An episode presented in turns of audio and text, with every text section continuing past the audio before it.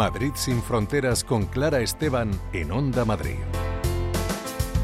Hola, ¿qué tal? Te damos la bienvenida a este espacio de Onda Madrid reservado al presente y al futuro de nuestro planeta y de quienes lo habitamos. Comenzamos.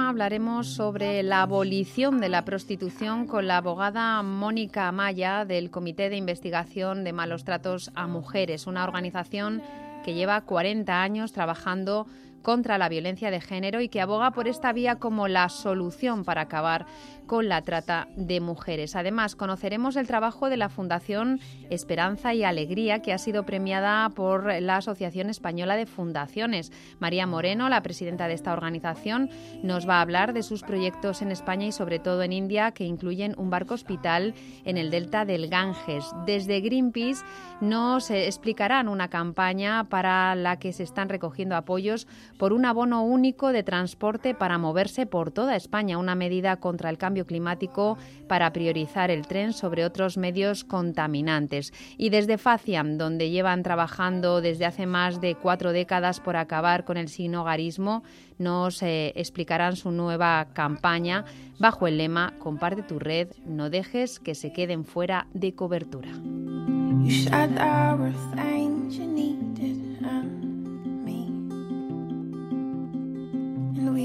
La prostitución es trata, lo afirman rotundamente las organizaciones que trabajan con mujeres prostituidas víctimas de una violencia de género ante la que solo cabe una postura, la abolicionista. La Comisión para la Investigación de Malos Tratos a Mujeres es una de las más veteranas en España en la atención a mujeres víctimas de violencia de género en general y en particular de las víctimas de explotación sexual. Hoy contamos en Madrid sin Fronteras con eh, Mónica Amaya, abogada de la Comisión para la Investigación de Malos Tratos a Mujeres en los programas Brújula y Alternativa dirigidos a mujeres en situación de prostitución y trata. Mónica, bienvenida y gracias por estar en Madrid sin Fronteras.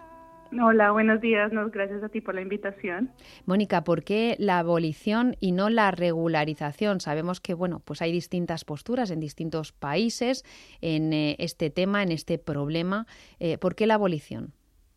Vale, nosotros como comisión tenemos nuestro postulado la abolición de la prostitución como única salida para proteger a las mujeres que pues al final son las únicas víctimas dentro de todo esto. La abolición para nosotros es la salida única y la cual deberíamos apoyar porque porque la abolición es la forma en que podemos desnormalizar la cultura de prostitución, ¿vale? En muchos países como Suecia o Francia, donde ya ah, son países abolicionistas, se ha visto que el impacto cultural hace que haya un cambio en cuanto al pensamiento, en cuanto el cuerpo de la mujer no es un ocio para, el, para el género masculino, ¿vale?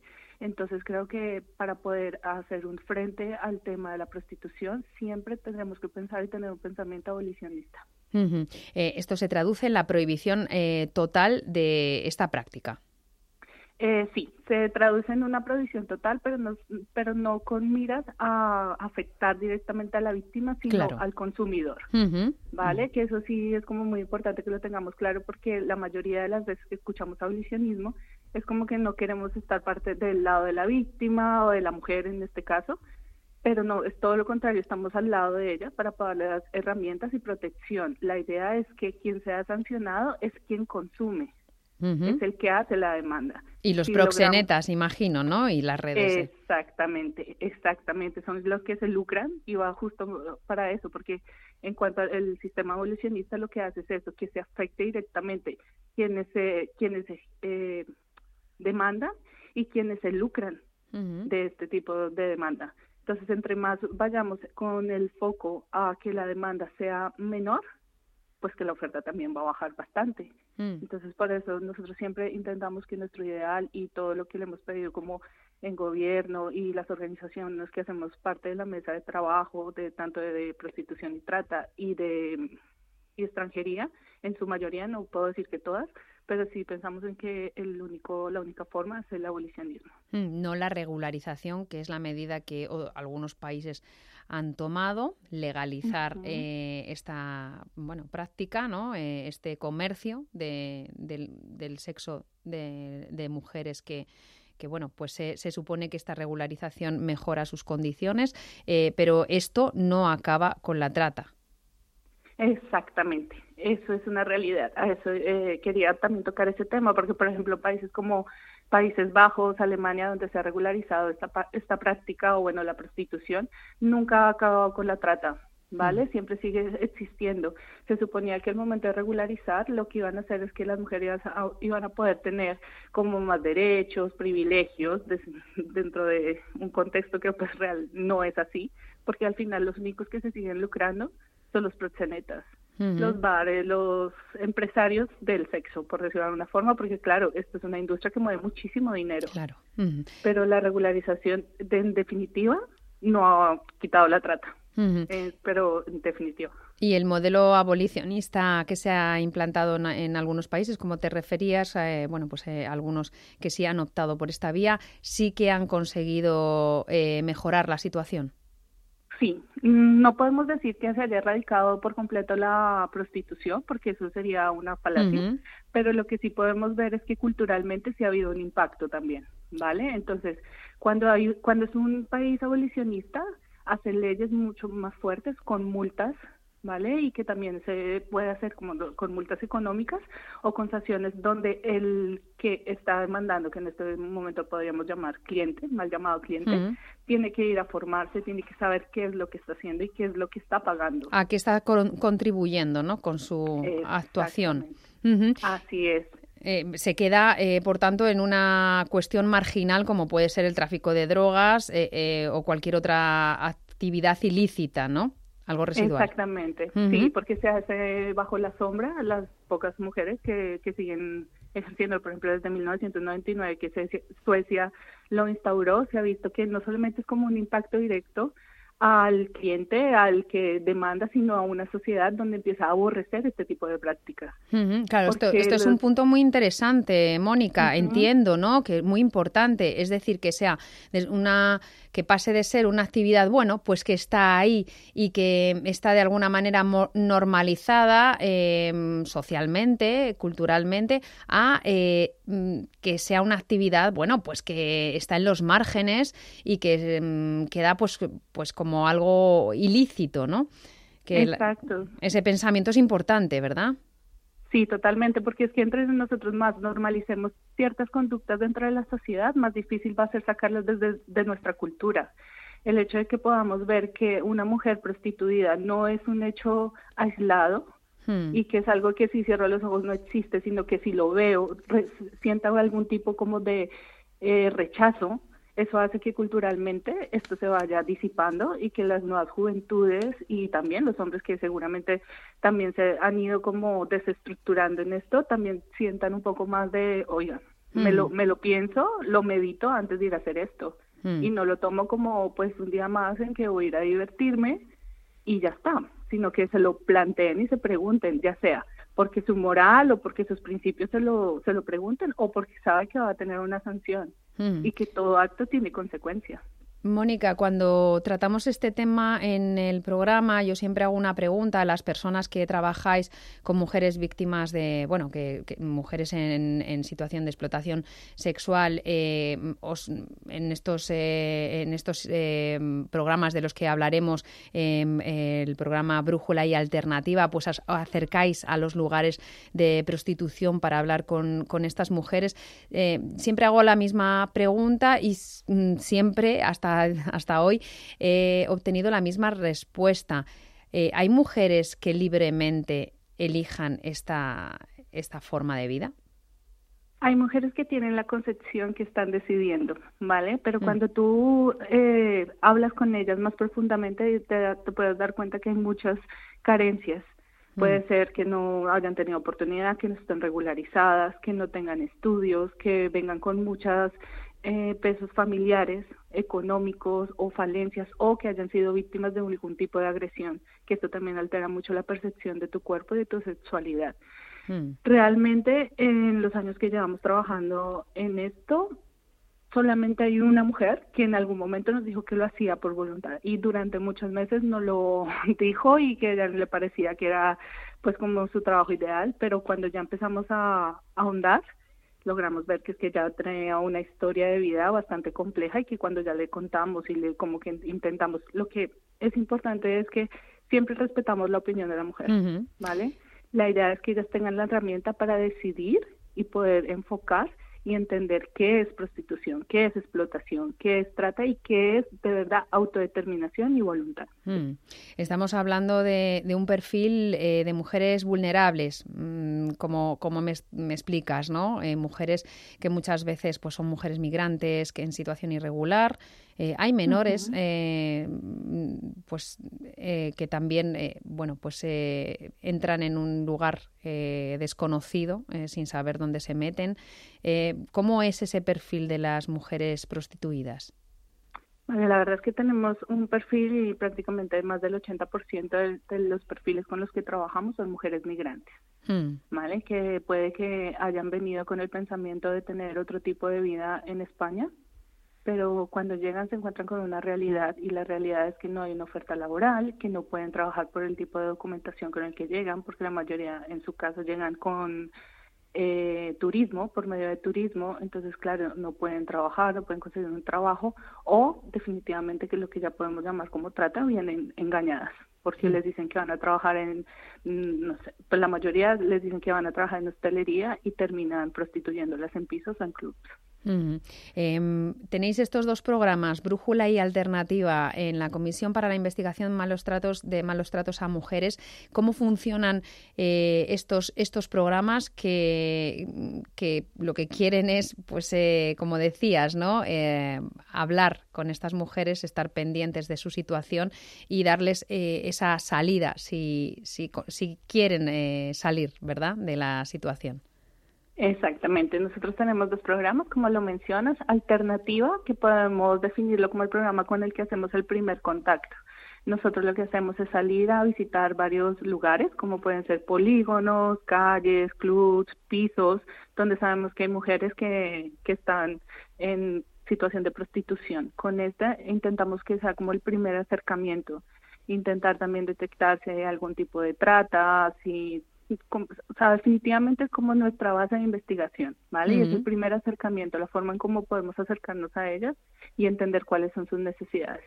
Mm. Después de que hacemos el primer contacto en el programa Alternativa, tenemos de complemento nuestro programa Brújula, que es donde intentamos ya ahondar, ¿vale? Entonces ya es cuando las citamos a nuestro centro de atención, eh, le explicamos cuáles son los programas, los servicios que tenemos, que en este momento tenemos área social, una trabajadora social para que nos ayude con todo lo de prestaciones y bueno, con todo lo de esta área. Tenemos apoyo psicológico, una psicóloga sanitaria y pues en este caso estoy yo como la, el área jurídica. Así que tenemos una intervención interdisciplinar. Aparte de eso, también damos talleres eh, donde podemos formarlas en varios espacios, como por ejemplo temas de salud, temas de autocuidado, eh, regularización, temas de migración, eh, los beneficios que pueden tener por, el, por ejemplo, ingreso mínimo vital y todo este tipo de cosas.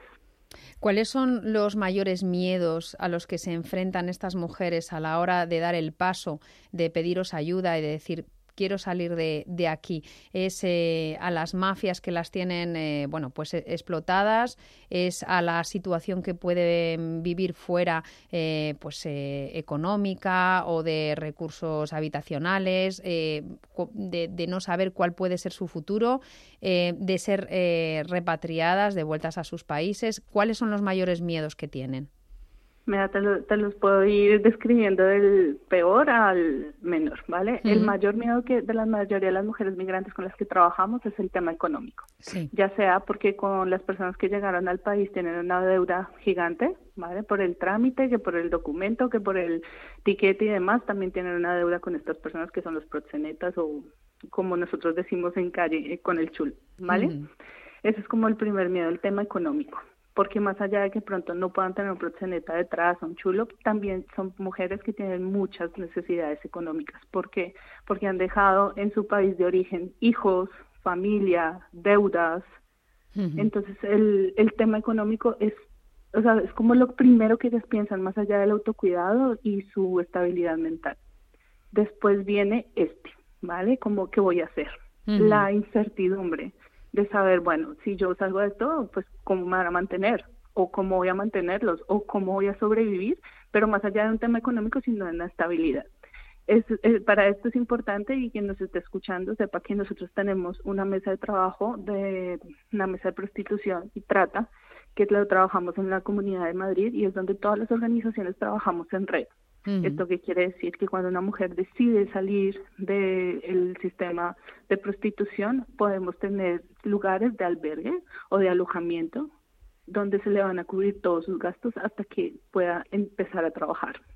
cooperáis todas las ONGs que estáis en, esta atención, eh, cada una con sus recursos y con su especialidad, ¿verdad? Exactamente, así es. Y la verdad es que trabajamos muy bien, estamos muy organizadas y es una maravilla porque de verdad que eh, para este tipo de trabajo no podríamos trabajar solas y agradecemos un montón que podamos trabajar en, red con mm. todas y no solamente con las organizaciones sino con los centros de salud eh, con ayuntamientos con las instituciones exactamente así mm. es este es el segundo miedo eh, que tienen las mujeres que están en, eh, trata, que están explotadas en prostitución.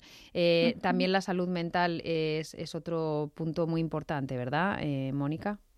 Sí, claro, porque aunque no podamos verlo, la salud mental es uno de los principales puntos de inflexión. ¿Por qué? Porque, claro, como tienen tantas cosas en su cabeza, se dice en un término psicológico que no soy psicóloga, pero se rumean mucho. ¿Esto qué quiere decir? Que tienen pensamientos todo el tiempo sobre lo mismo con diferentes escenarios.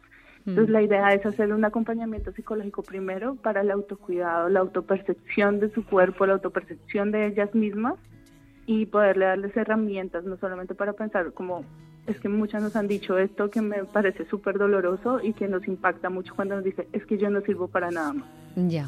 Ya. Y eso hay que reconstruirlo también y es otro trabajo que hacéis en, en estos programas, a, a, través de estos programas en la Comisión para la Investigación de Malos Tratos a Mujeres con el equipo de psicólogas y con distintas terapias. Muy importante también el que reconstruirse emocionalmente de, estas mujeres. Eh, ya para terminar, Mónica, la experiencia de todos estos años, 40 años, más de 40 años trabajando con, con estas mujeres, es eh, que, se puede, que esas mujeres eh, pueden eh, ver eh, la luz después de este infierno y que pueden vivir su vida?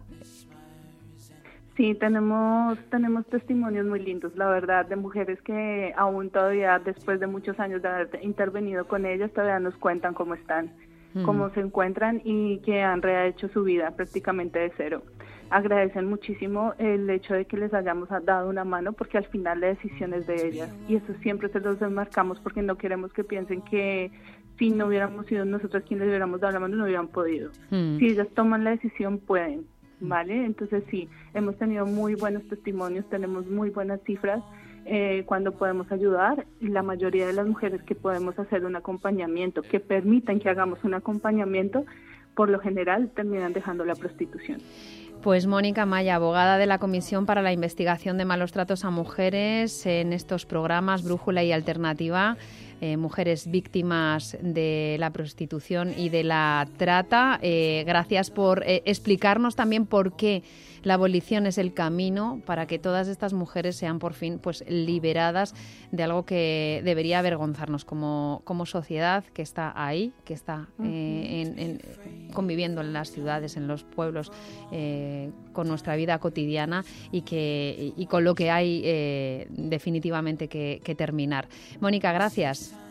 No, gracias a ti, de verdad, muchas gracias por estos espacios porque así podemos dar un poquito más de voz y de aliento y empezar un poquito con más, más fuerte con el cambio de pensamiento. Un abrazo, hasta luego. Un abrazo, hasta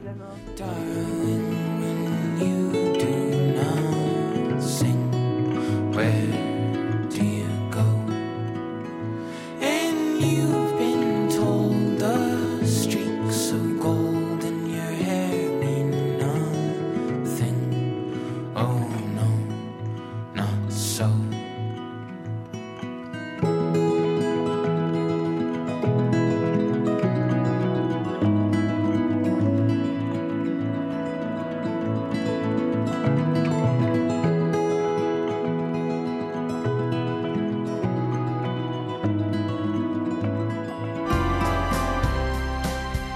Sin fronteras, en Onda Madrid.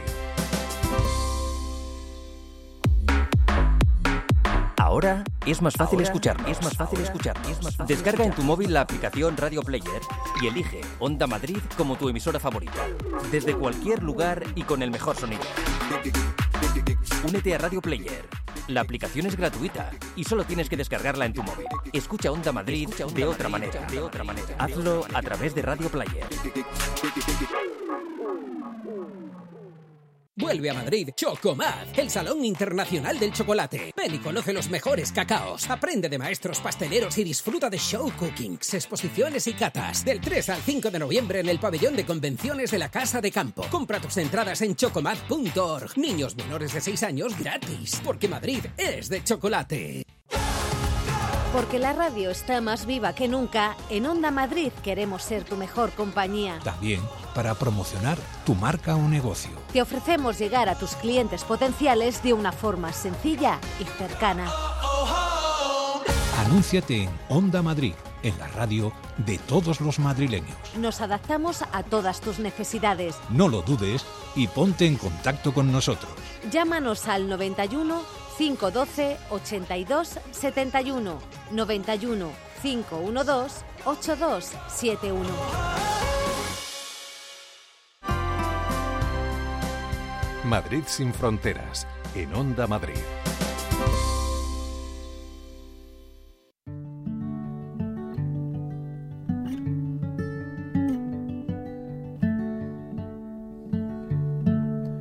Come twist your legs around me again. And I'd like to see you in the. And I'll leave at six o'clock. Get change in the parking lot. And this is how you her in an hour. La Asociación Española de Fundaciones ha entregado sus premios anuales, una oportunidad que aprovechamos en Madrid sin Fronteras para conocer la labor eh, de más de cerca de eh, las 16.000, de una de las 16.000 que hay en nuestro país. En este caso, en el Foro Demos, el evento en el que se entrega este premio y que es el punto de encuentro anual del sector fundacional, pues se ha destacado en esta ocasión el trabajo de la Fundación Esperanza y Alegría. Y tenemos el placer de saludar hoy en Madrid sin Fronteras a Pilar García Ceballos Zúñiga, que es presidenta de la Asociación Española de Fundaciones. Pilar, bienvenida. Muchísimas gracias, buenos días. Gracias a, ti, gracias a ti por atendernos. Y, y, también vamos a saludar a María Moreno Sorrosal, que es presidenta de la Fundación Esperanza y Alegría. María, bienvenida y enhorabuena. Muchas gracias. Y hola Pilar. Y bueno, gracias por esta bienvenida y por esta entrevista. Bueno, pues gracias a ti por, por eh, bueno, pues eh, por atendernos y contarnos ahora eh, que enseguida lo vas a hacer todos los proyectos que hacéis desde Fundación Esperanza y Alegría, que la verdad es que son muchos y muy interesantes. Pilar, hay que decir que llevas poco como presidenta de la fundación. también te tengo que dar la enhorabuena por eso y que eres la primera mujer al frente de esta asociación. ¿Es un sector este en el que las mujeres tienen mucho peso, el, sector de las fundaciones? Bueno, lo primero darte las gracias por la verdad que llevo desde finales del mes de junio incorporada como presidenta de la Asociación Española de Fundaciones. Y bueno, las mujeres yo creo que siempre han jugado en el, en el sector fundacional siempre ha jugado un papel bastante importante eh, yo creo que en cualquier caso debemos seguir eh, avanzando en, la implicación tanto de hombres como mujeres en, el área de la filantropía y que siempre esto sea más, equitativo. Yo, por darte alguna información adicional, yo diría que en cuanto a la paridad se ha conseguido ya entre hombres y mujeres en, las personas que son donantes, de acuerdo con un estudio que se ha hecho en la Asociación Española de Fundraising, en el voluntariado se ve una mayor y constante implicación de los hombres. Eh, aquí mayoritariamente en el voluntariado eran mujeres, eh, pero ahora ya estamos en un porcentaje de alrededor del 51%, con lo cual pues se ve que se vamos involucrando eh, más hombres ahí. En los equipos de trabajo la representación está bastante equilibrada también y donde creo que tenemos que poner bastante foco ahora es en los órganos de gobierno de las fundaciones, es decir, los, los patronatos. Ahí eh, todavía hay que hacer un mayor esfuerzo para la representación femenina porque la media está en el entorno del 30% son mujeres eh, versus, versus hombres, ¿no? Con lo cual, pues ahí deberíamos de trabajar en una representación más equilibrada y más, más paritaria, ¿no? Mm. Y bueno, pues ahí estamos trabajando, pues, eh, sobre todo yo creo que tenemos que ser capaces de poner en valor el talento femenino en el trabajo, sea remunerado o no, eh, y de todas las mujeres que están haciendo en las fundaciones. Eh, y ahí es donde vamos a poner foco en esta legislatura. Bueno, y por eso es eh, una muy buena noticia que tu Pilar estés eh, mm. al frente de la fundación, de la, de la Asociación Española de, Fundaciones, para eh, ir avanzando en esa igualdad. Em, enseguida María nos va a contar sobre la fundación que preside, pero antes, ¿por qué habéis decidido darle vuestro premio? Que sirva así de, de introducción. ¿Por qué se lo ha merecido la Fundación Esperanza y Alegría? Bueno, este premio en concreto em, eh, em, tenía como objetivo reconocer a una persona o un grupo de personas que con sus recursos propios haya puesto en marcha una fundación, lo que llamamos nosotros sostenible, ¿no? De especial relevancia e impacto y que haya dotado de unos recursos significativos eh, con el fin de darle relevancia e impacto y lo que decía sobre todo sostenibilidad, ¿no? En el caso de la Fundación Esperanza y Alegría, el caso de María, el jurado la premió por su compromiso con los más desfavorecidos, sin distinción de género, de creencia, de etnia ni cultura, ¿no? Y yo creo que especial relevancia tuvo en esta viabilidad de la Fundación em, por la labor desarrollada en concreto por su presidenta y fundadora María, que tenemos hoy con nosotros aquí, mm. em, que en su día conoció a la Madre Teresa de Calcuta y que a partir de ahí, y ella nos lo contará muchísimo mejor, empezó con sus principios espirituales y han inspirado la labor de esta fundación, ¿no? Eh, nosotros intentamos premiar a los filántropos, que pues, en realidad podemos ser todos, pero pero no solo con los recursos económicos, sino también yo creo que con las posibilidades, o sea, con la dedicación que supone eh, personas como la propia María en este tipo de, de entidades. Sí, todas las personas podemos ser filántropas de alguna manera, pero son solo unas pocas como María las que, las que dan el paso. María, ¿cómo comenzó esta aventura? Bueno, pues esta aventura comenzó, eh, bueno, eh, siendo voluntaria en diferentes eh, organizaciones. Por eso yo siempre de la gente joven les digo que hagan un poquito de voluntariado y, que estén en acción, porque se puede ayudar desde eh, primero por eh, ayudas por tu casa, por tus amigos, por la gente que te necesita alrededor. Y luego eh, pues haciendo pues voluntariado en diferentes centros, instituciones. Y así empezó, fue una semillita que fue creciendo en el corazón. Y cuando me fui a vivir fuera de, España a estudiar a, a Estados Unidos, pues sentí un poquito ese vacío y tuve la gran suerte de conocer a la Madre Teresa Ahí me involucré con una serie de, de, proyectos. Luego siguió la aventura en México, donde viví siete años.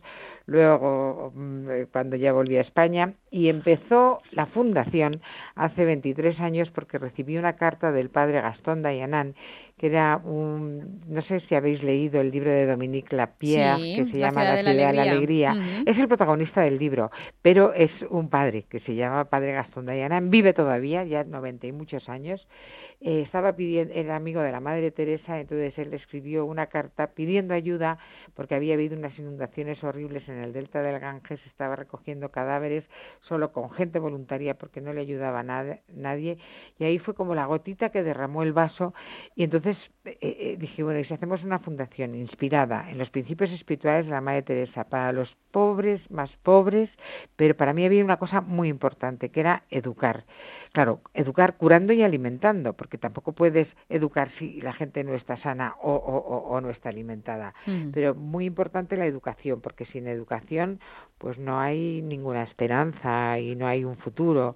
Eh, eh, entonces, bueno, eh, me acuerdo que me fui a ver a mi padre, a mí que siempre me ayudaba en todas las cosas de, de, de, voluntariado y de, de, ayuda y me dijo pues no me gusta nada y digo pero ¿por qué no te gusta nada? me tiró un jarro de agua fría vamos. Sí sí me dijo pues porque yo siempre te he dicho que tu mano izquierda no sepa lo que hace tu mano derecha entonces dije sí pero léete esta carta léete esta carta se leyó la carta lo entendió y lo que me dijo, fijaros que sabio eh, fue por su parte en esa época, eh, ten el recibo original de cada ladrillo que pongas. Me estaba diciendo, audita desde el primer momento. Si se hace una fundación ya vas a pedir ayuda, eh, vas a involucrar a más gente, audita.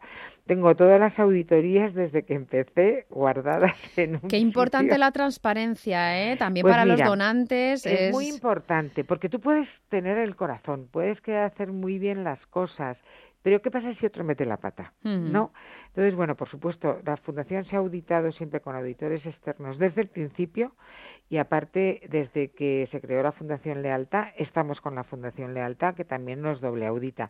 Mira, la transparencia es muy importante y, y, y, la perfección en estos temas, porque puede haber equivocaciones o alguien sin querer mm, o, o queriendo, me da igual, pero si tú tienes todo guardado y todos los recibos y todas las cosas y todo auditado, eh, eh, es mucho más difícil que cualquier cosa pase. Claro, ¿y cuánto daño hace ¿Y eh, cuánto daño cuando hace? algo eh, es, explota? es, eh, pues es. Para el trabajo de las fundaciones, ¿verdad, Pilar? Está ahí, Pilar. Sí, es que eso Seguro que... es sí, un tema que para la Asociación Española de Fundaciones es vital y que está fomentando y ayudando a las Mm. fundaciones.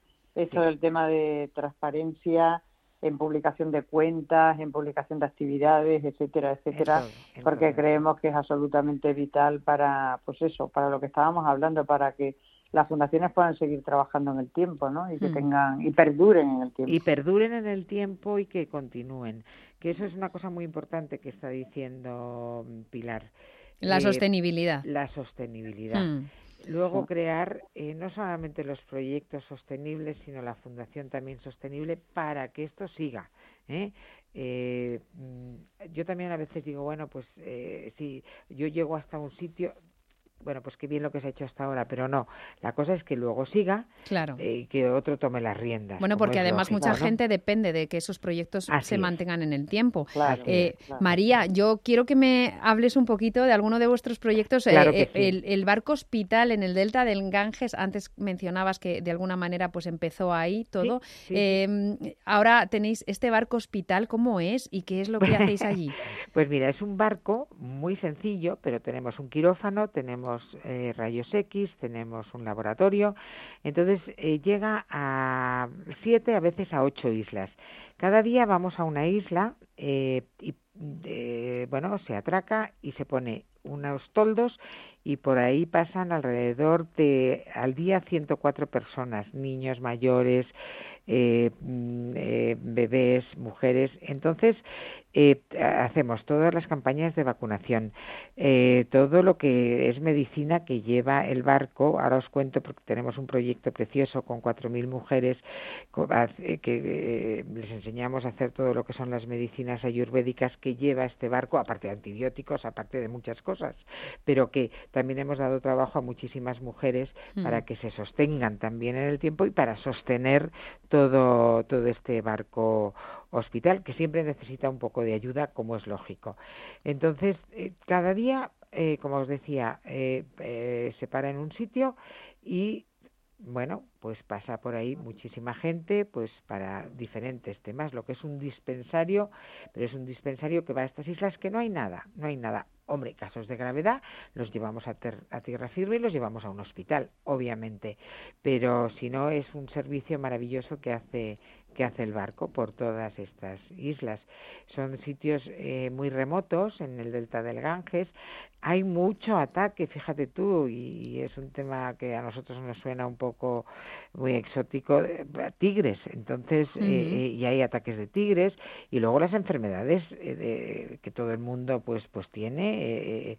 entonces el barco hace una gran labor porque salva muchísima gente, ¿no? Mm. Tenéis este barco, pero además tenéis escuelas sociodeportivas, eh, acogida y educación de menores también en situación eh, de De desamparo, sí. Sí, Eh, agua potable. Es que son muchas cosas las que habéis desarrollado en estos 23 años, María. Sí, eh, eh, la verdad que hemos ido como hormiguitas, eh, cimentando todo. Tenemos tres tipos de proyectos, tres tipos de voluntariado y tres tipos de eh, fundraising, ¿no? Y los tres tipos de proyectos son proyectos que construimos y entregamos, normalmente a congregaciones religiosas o gente de Dios, gente que sabemos que los van a cuidar, siempre los vigilamos. Luego otros proyectos que construimos, mantenemos uno, dos, tres años hasta que son sostenibles, se sostienen solos, ¿vale? Y tercer tipo de proyectos, tenemos algunos proyectos que nos que construimos, que no son sostenibles de todos y que por eso necesitamos socios, etcétera, que sostenemos siempre, como es un proyecto de niños de la calle, que recogemos a los niños en las paradas de autobús, de tren.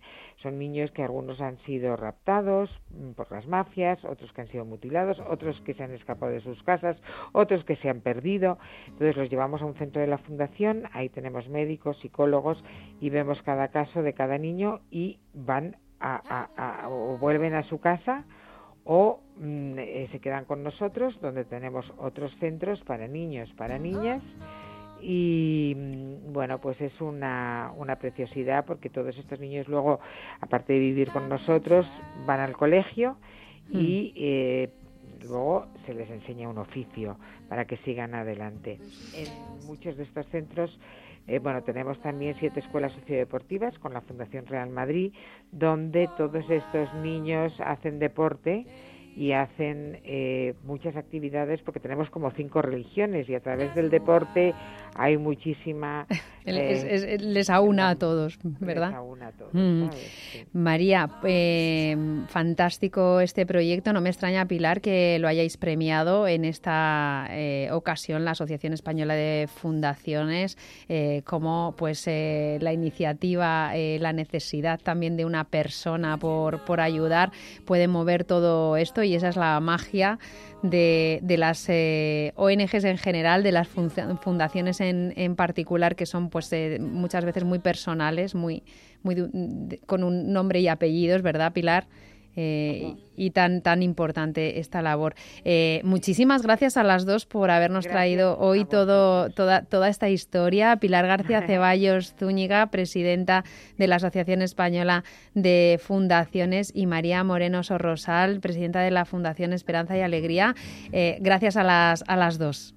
Gracias a Muchas gracias y de, nuevo enhorabuena eh, a María y a la Fundación y Alegría. Gracias, gracias. Enhorabuena a todos. Que todo, todo cuenta, todo lo que no se da se pierde. Todo cuenta. Con esto nos quedamos. Un abrazo.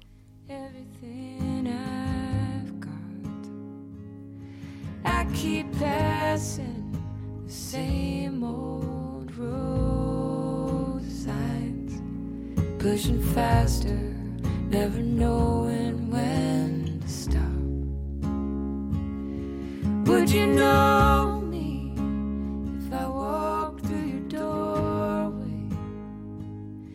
Would you hold me like you'd done before? Madrid sin fronteras, en Onda Madrid. Todos los sábados y domingos, de 9 a 10 de la mañana, Fórmula Salud. El programa que mejor te cuida. Fórmula Salud, con Alipio Gutiérrez y Luis Sinde, en Onda Madrid.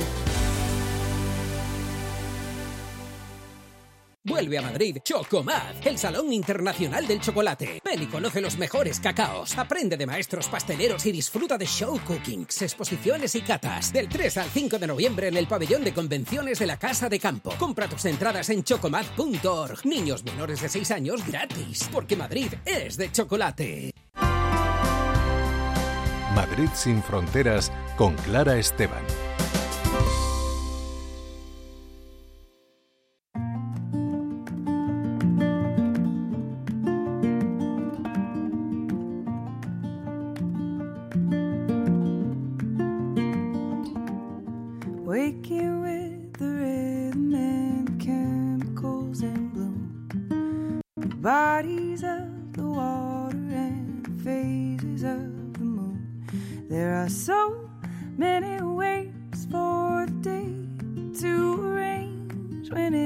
La movilidad es un elemento clave en la emergencia climática que vivimos. Es necesario cambiar el modelo actual y ese cambio pasa por potenciar el tren y otros transportes públicos frente a medios mucho más contaminantes como el coche o el avión. Greenpeace ha iniciado una campaña para que en España se implante un abono transporte único a un precio asequible y para todo el país. Y según sus cálculos es una apuesta perfectamente viable a nivel económico y necesaria en la lucha contra el cambio climático. Cristina Arjona Molina es coordinadora de la campaña de movilidad de Greenpeace. Bienvenida, Cristina. Hola, muchas gracias. ¿Qué tal? ¿De qué transporte estamos hablando exactamente? Eh, pues mira, esto es una propuesta de un abono único de transporte que incluiría todos los medios de transporte de todo el territorio, es decir, incluiría el transporte urbano y el interurbano, pues el metro, el autobús, el tren, el tranvía y en un futuro pues también nos gustaría, es cierto que no lo, no lo hemos podido incluir en este en este estudio, pero sí que nos gustaría que se incluyesen los sistemas de, bicicleta pública y los y los sistemas de, transporte marítimo que estén incluidos dentro de, de, otros sistemas de transporte público mm, de, mm, urbano o interurbano. Por ejemplo, en las rías gallegas sabemos que existe un sistema de, transporte por, barco, pues que estos también estuviesen incluidos. y, el porqué de esta propuesta eh, nos la imaginamos, pero me gustaría que nos explicaras un poco qué es lo que hay detrás de esta propuesta de abono único para todo el territorio nacional. Pues mira, detrás de la propuesta existe, eh, la, bueno, esto surgió desde Greenpeace Europa, ¿no? Hace un par de años, cuando después de la guerra de Ucrania, los precios del, transporte del combustible pues se, elevaron enormemente debido a la, altísima dependencia que tiene el, transporte del petróleo. El, el 60% del, del petróleo es, se, dedica al, al transporte. Entonces, Em, en, base a esta, a esta situación, pues determinados países empezaron a proponer soluciones para, para, para que el transporte público fuese más asequible y así conseguir que, la ciudadanía pudiese desplazarse de una forma más, económica.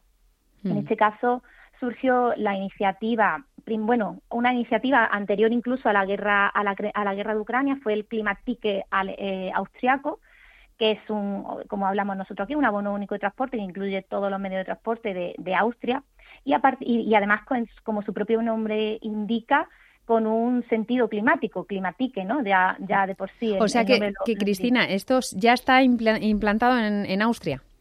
Exactamente, así es. Y a partir de ahí, Alemania también hizo una propuesta del 9 Euro, Euro Ticket, hizo un, un proyecto piloto durante tres meses en el verano del 22 de un, abono único de transporte para de 9 euros. Y funcionó muy bien, funcionó tan bien que, que ahora, en mayo de 2023, lo han implantado, es verdad que no a 9 euros, sino a 49 euros, pero, pero lo han implantado para todo, para todo el país, que incluye todos los medios de transporte también de Alemania. Y en base a esto, pues desde Greenpeace pensamos que, que ya que hay países que lo están empezando a implementar, sería el momento de que España, aprovechando que ahora mismo contamos también con unos descuentos de transporte que están funcionando bastante bien, pues avancemos hacia el siguiente paso, que sería la, la integración de todo el sistema de transporte. Mm. Y esta propuesta, ¿cómo sería concretamente esa tarjeta? Eh, ¿qué, es lo que nos facilitaría? Como dices, todos los transportes eh, municipales y autonómicos de cada comunidad, pero además toda la red de trenes. Eh, no sé si algún transporte más en lo que se refiere al territorio, a, las, a, la conexión entre distintas autonomías. No, sería como, bueno, los trenes y los autobuses los también, que los autobuses son los grandes olvidados, porque al final muchas veces no nos acordamos de, de, la, de la importante labor que hacen en el, en el sistema de transporte los, los autobuses urbanos e interurbanos que también conectan distintas comunidades y que ahora mismo también están recibiendo descuentos por parte del por parte del ministerio. Entonces estos también se, se, se incluirían los, de largo recorrido, ¿no? Los, los autobuses interurbanos, el tren como ya has comentado, y luego los sistemas de transporte urbano, pues el metro, el tranvía, el autobús urbano, y, y, también nos gustaría que se incluyesen los sistemas de alquiler de bicicleta pública, como te he comentado. Eh, ¿Habéis hecho algún cálculo de cuál podría ser esta tarifa asequible? Sí, mira, en el estudio, bueno, el estudio es un estudio bastante completo, eh, bueno, un estudio eh, inicial de, de, aproximación, pero, pero hacemos, planteamos distintos escenarios en el estudio. Distintos escenarios en los que mm, para distintos distintas tarifas se van incluyendo distintos transportes. Entonces, para la, tarifa más óptima o más, eh, más optimista, por así decirlo, sería la que incluyese todos los tipos de transporte por 30 euros al mes o lo que nosotros decimos un, euro, al día, ¿no? Eh, esa sería la, tarifa más optimista. Desde ahí que desde ahí hemos planteado pues distintos tipos de escenarios, pues una tarifa de 49 euros como la que se ha implementado en Alemania, una tarifa que supondría un 30% de descuento de, de, la, de los precios sin descuentos actuales. O sea, hemos planteado distintos escenarios para, para sobre todo demostrar que, que, que sería viable económicamente porque con la tarifa más mm, optimista, por así decirlo, estando en el mejor escenario, que sería incluyendo todos los modos de transporte por 30 euros al mes, aquí sería un importe de unos 2.000 millones de euros, que efectivamente es mucho dinero, pero tenemos que recordar que, eh, por ejemplo, eh, la aviación cada año se pierden 5.000 millones de euros en impuestos que no pagan en la aviación. Entonces aquí lo que queremos poner porque, porque la tributación de los combustibles de la aviación no tienen impuestos, están exentos de impuestos. El queroseno está exento de impuestos y además tienen una tarifa de IVA reducido. Hmm. Con un transporte que no es un transporte que utilice la mayoría de la ciudadanía, que es lo que tenemos que destacar aquí. Hmm. Y además la tendencia, la tendencia en, en Europa es también a ir anulando los trayectos en, eh, en, en avión que pueda cubrir un, un tren en menos de, bueno, en un tiempo más o menos eh, razonable. Así es, de hecho ahora mismo, bueno, lo vimos hace poco en el pacto que, bueno, en la propuesta de pacto de, de, dos, de dos partidos, de PSOE y de Sumar, está esta, esta iniciativa de em, reducir los vuelos que tengan alternativa en ferroviaria de, de dos horas y media. Mm, se está haciendo en otros países también, ¿no? Así es, Francia lo ha llevado a cabo. Eh, en Francia solo son tres, tres, rutas las que hasta el momento se, se, van a poder suprimir, pero por eso hay que ser un poco más ambicioso y, ser consciente de que en la mayoría de los casos de las rutas que se, que se pueden suprimir, nosotros hablamos de hasta cuatro horas, porque, porque al final el tiempo de, recorrido de, punta a punta o de, destino a destino es menor en tren que, que en avión y la reducción de emisiones es enormemente, enormemente mayor, mayor en, viajando en tren que viajando en, avión. Mm. El factor económico eh, se ha demostrado con todos estos eh, descuentos que llevamos, bueno, pues eh, teniendo desde, como decías, la, el inicio de la, la guerra eh, de Ucrania mm, en el transporte autonómico mm, en toda en toda España, pues están eh, los, los transporte están eh, siendo subvencionados y por tanto pues reducidos a la mitad o incluso más em, en su precio. esto está funcionando. Es el precio de ese abono el que va a motivar a la gente a dejar el coche a un lado y optar por el transporte público. ¿Por qué es tan importante esta cuestión? El precio ayuda, no es el único motivo por el que por el que la ciudadanía decide dejar el coche, pero sí es cierto que ayuda y que incentiva al uso del transporte público, que es el, eh, uno de los motivos. Si bien es cierto y necesario, es que también se mejoren las frecuencias de los servicios, que haya mayor disponibilidad de, servicios de, transporte público, que mejore la intermodalidad, que mejore también la digitalización de los servicios. Es decir, deben, son distintas patas, por así, por así decirlo, del sistema de transporte que, que deben mejorarse y deben ir de la mano, no, no es solo una propuesta la que va a solucionar los problemas del transporte público, pero esta sí que ayudaría y fomentaría que la gente pues se sienta atraída por el transporte público. Mm, el tren eh, se ha convertido un poco en el icono de la movilidad sostenible en los últimos tiempos, ¿no? Y de la lucha contra el cambio climático. ¿Por qué, Cristina? Bueno, el tren es verdad que es el, es el icono, como tú dices, de la, de la lucha contra el cambio climático porque es el medio, el medio de transporte que, que menos emisiones tiene por pasajero, el medio de, medio de transporte colectivo que, menos emisiones tiene por pasajero y kilómetro recorrido.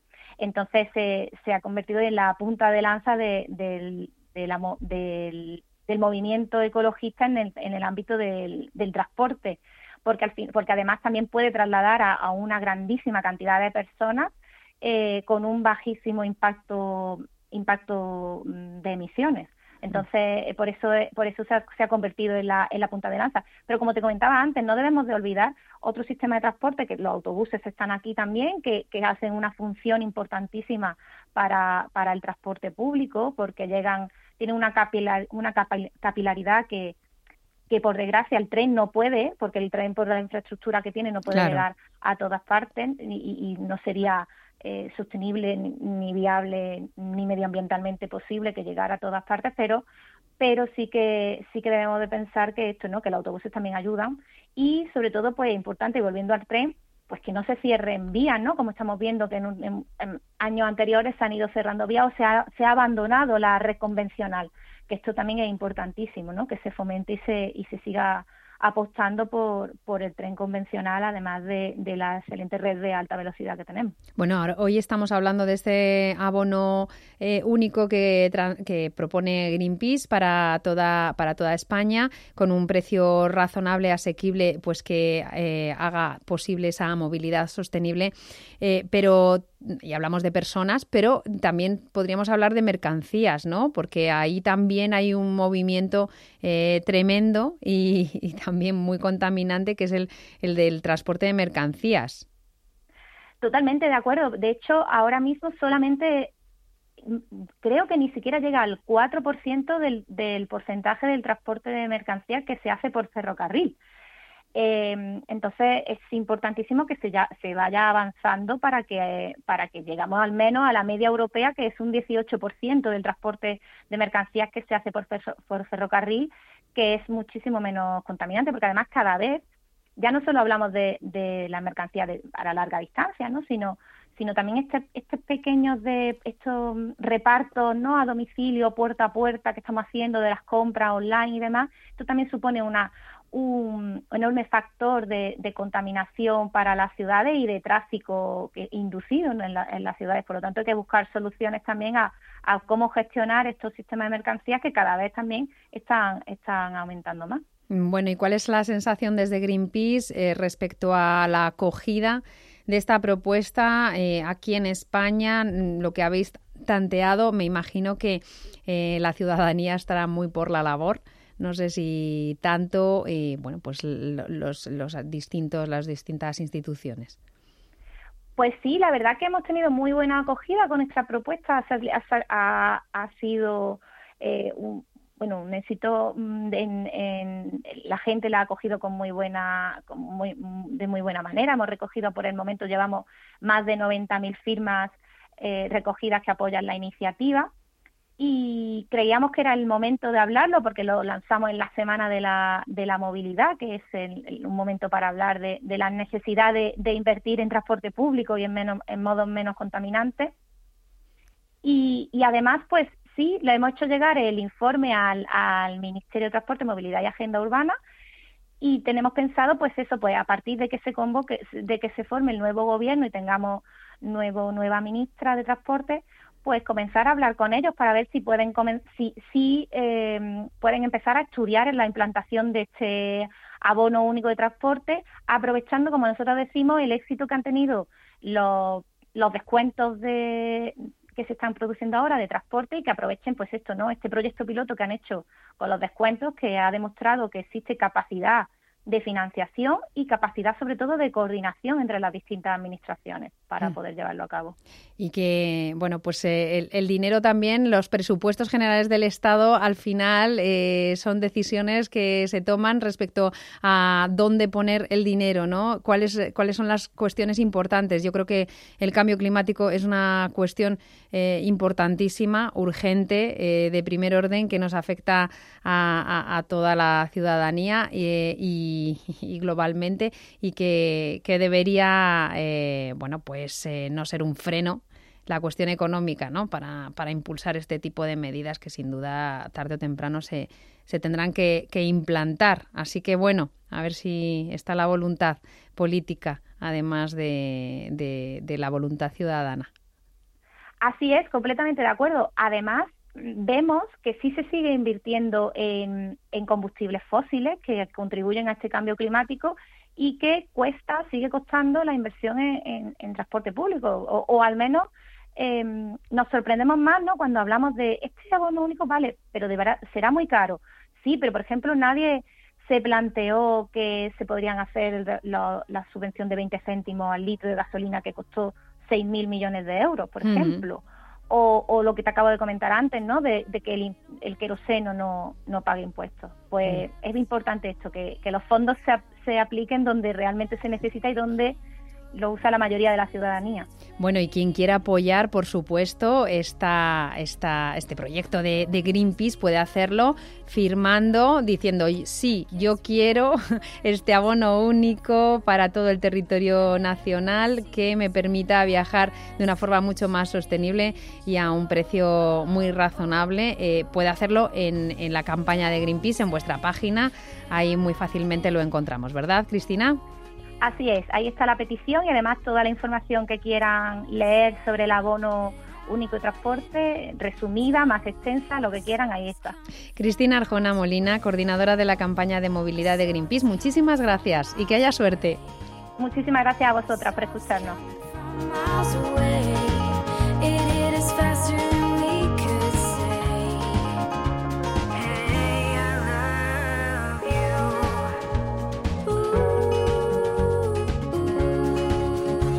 Hola, soy Susana Hernández, presidenta de la Red Facia, y este año presentamos la campaña de Personas sin Hogar con el lema Comparte tu red, con dos objetivos. Uno es visibilizar las realidades de sinhogarismo que hay en nuestro país, no solamente el sinogarismo de calle, sino todo un sinogarismo invisibilizado en viviendas inseguras, en viviendas inadecuadas, en albergues, en centros de refugio, en centros de emergencia para, para mujeres víctimas de violencia de género.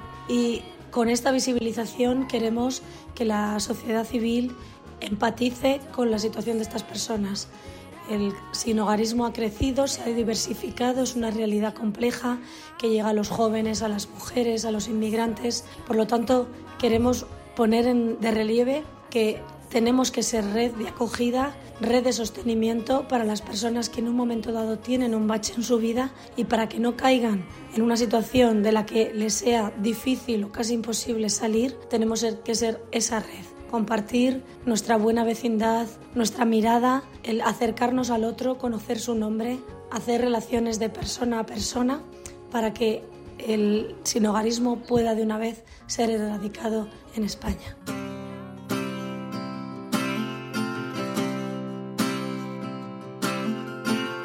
Pues así termina nuestro programa de hoy. En la realización han estado Nacho Cerezo y Quique Viso. Gracias por acompañarnos y que tengas una feliz semana. and silver too. Shining in the distance, and all I